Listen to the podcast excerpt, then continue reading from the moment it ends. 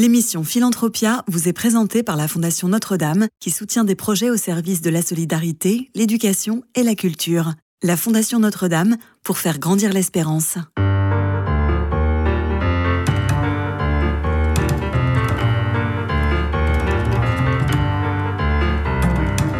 Philanthropia, Simon Tatro.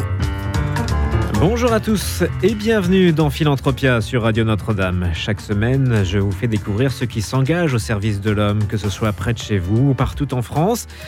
Aider les aveugles et les malvoyants à sortir de leur isolement et leur apporter les moyens de mener une vie normale. C'est le but de l'association Valentin Aoui. Mon invité est Sylvain Nivard, son président. Bonjour. Bonjour Simon, bonjour à tous.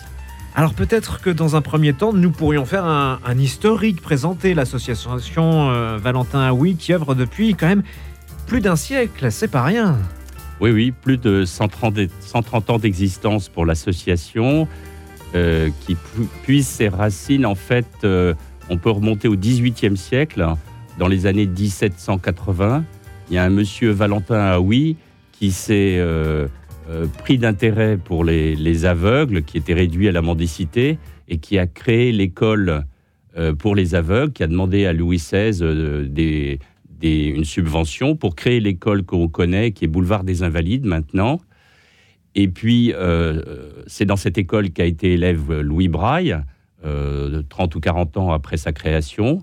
Et 100 ans après sa création, donc là on est dans les années 1860, 1870, il y a eu un élève, euh, Maurice de la Ciserane, qui a été élève, qui était lui-même aveugle, qui a été élève dans cette école.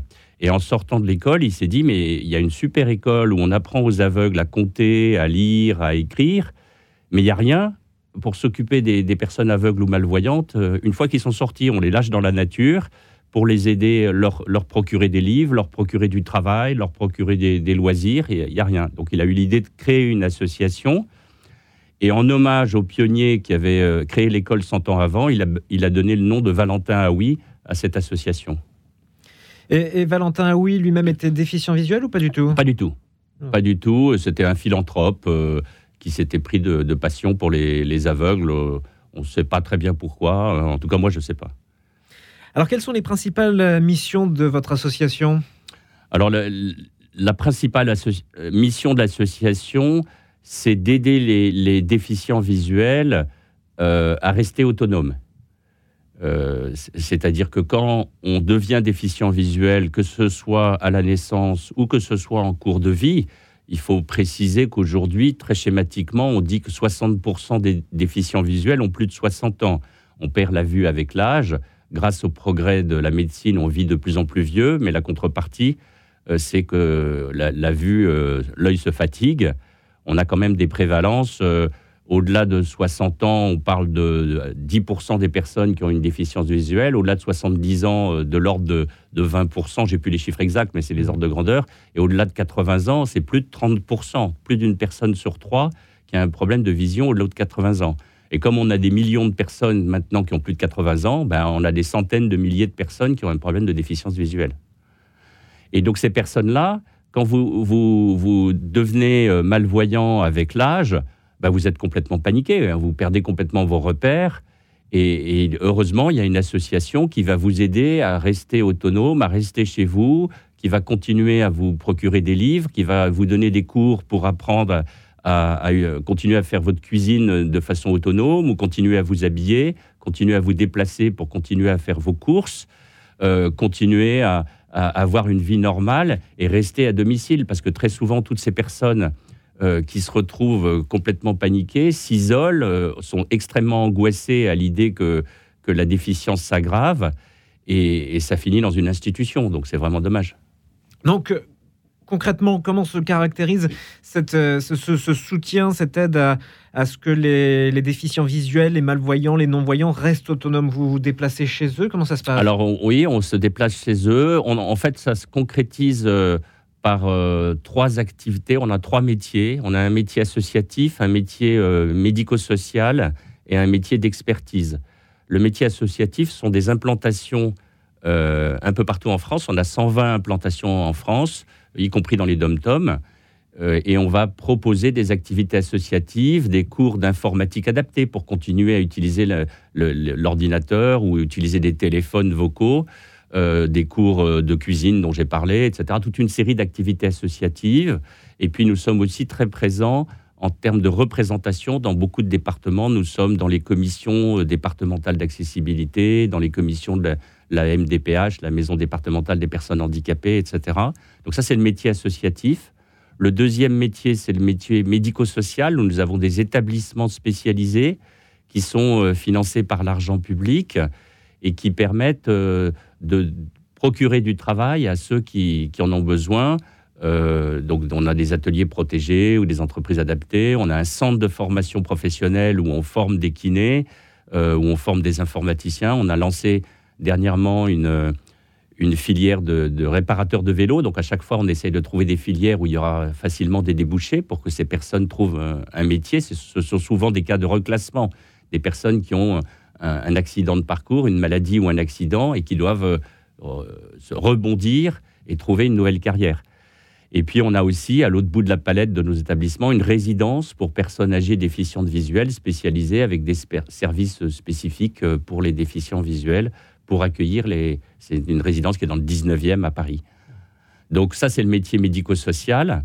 Et puis le troisième métier, c'est le métier d'expertise, avec toute une série de services euh, à Paris, à notre siège, euh, dans le quartier de Duroc, où nous avons des, services qui ont une vocation nationale, un magasin qui vend toute une série de produits. On a 400 références de produits adaptés, la loupe électronique, le, thermomètre parlant, la, balance parlante, le Scrabble en braille. Euh, les, cartes à jouer en gros caractères, etc. Toute une série d'objets qui vont aider au quotidien et qui vont permettre de, rester autonome. Comme je le disais, c'est toujours un peu le fil rouge.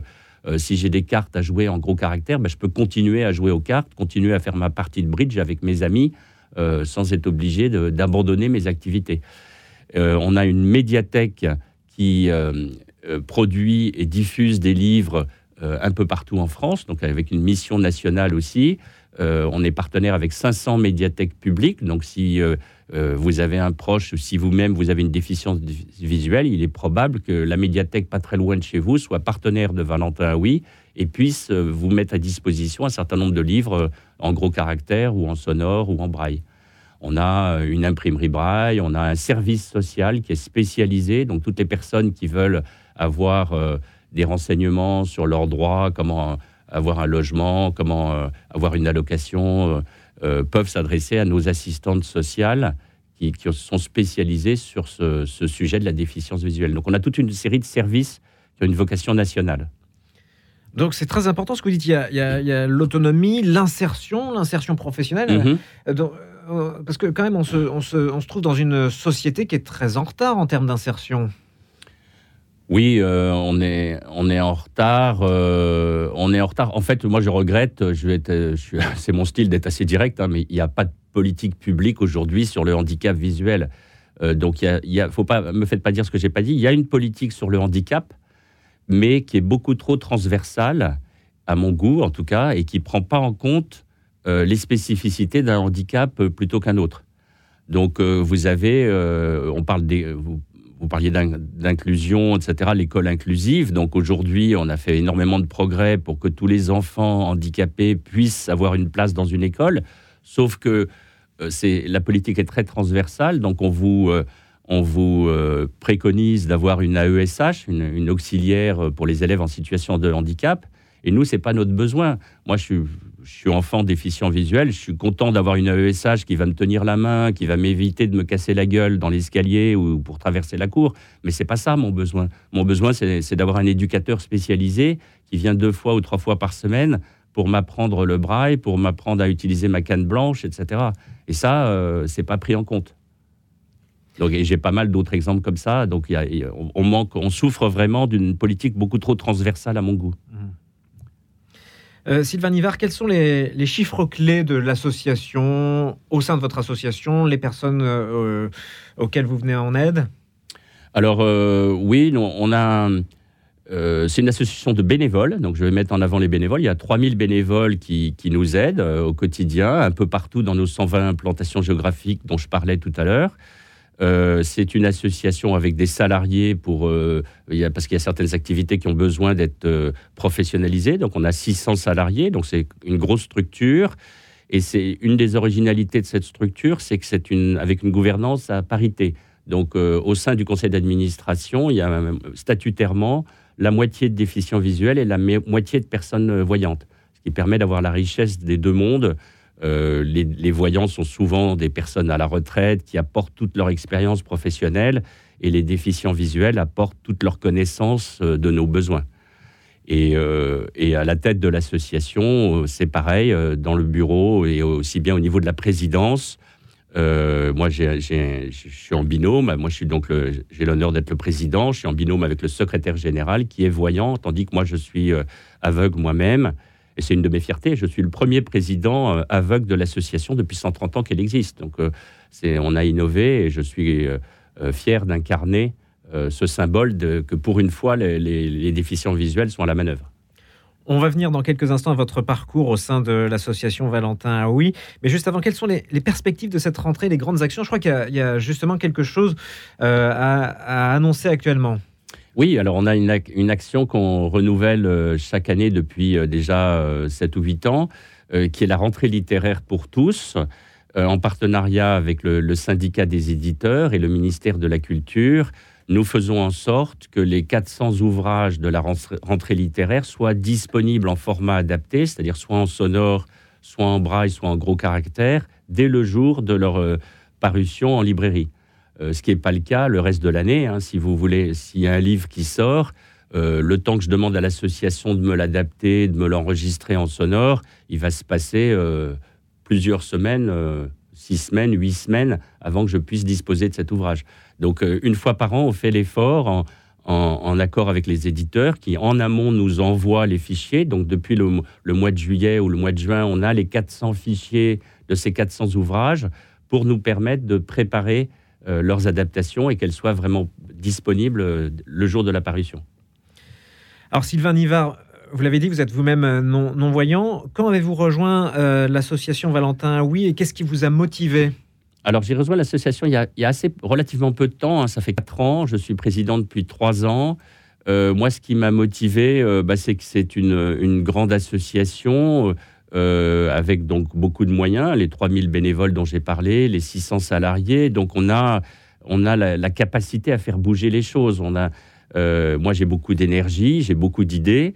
Et, avant, j'étais dans une autre association formidable aussi, hein, APIDV, mais qui, est beaucoup plus petite. Donc, euh, il suffit pas d'avoir des idées. Quand vous n'avez pas les moyens pour les mettre en œuvre, c'est plus compliqué. Là, j'ai des idées que j'arrive à mettre en œuvre. On a, on a un très beau partenariat, par exemple, avec l'hôpital des 15-20, qui est en train de se mettre en œuvre pour euh, euh, permettre euh, de prendre en charge toutes les personnes à qui, malheureusement, on, donne un, diagnostic négatif en leur disant bah, Désolé, vous avez une déficience, une rétinique pigmentaire, et, un jour ou l'autre, vous allez perdre la vue. Et malheureusement, on les prend pas assez en charge à la sortie. Trop souvent, les personnes se retrouvent sur le trottoir euh, complètement déboussolées, ils viennent se prendre un coup de massue sur la tête et il n'y a pas grand-chose.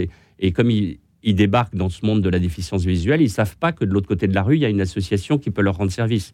Donc le fait d'être au plus près en partenariat, un partenariat très constructif avec l'hôpital des 15-20, va nous permettre de, prendre en charge et d'accompagner toutes ces personnes et d'éviter qu'elles se retrouvent déboussolées sur le trottoir.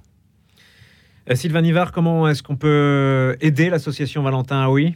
Ah bah toutes les aides sont bienvenues, euh, bien sûr euh, en proposant de l'aide. On, recrute des bénévoles un peu dans tous les domaines, que ce soit pour enregistrer des livres, que ce soit pour nous aider dans nos comités, dans les 120 implantations dont je parlais tout à l'heure. Vous avez la liste des, comités sur Internet.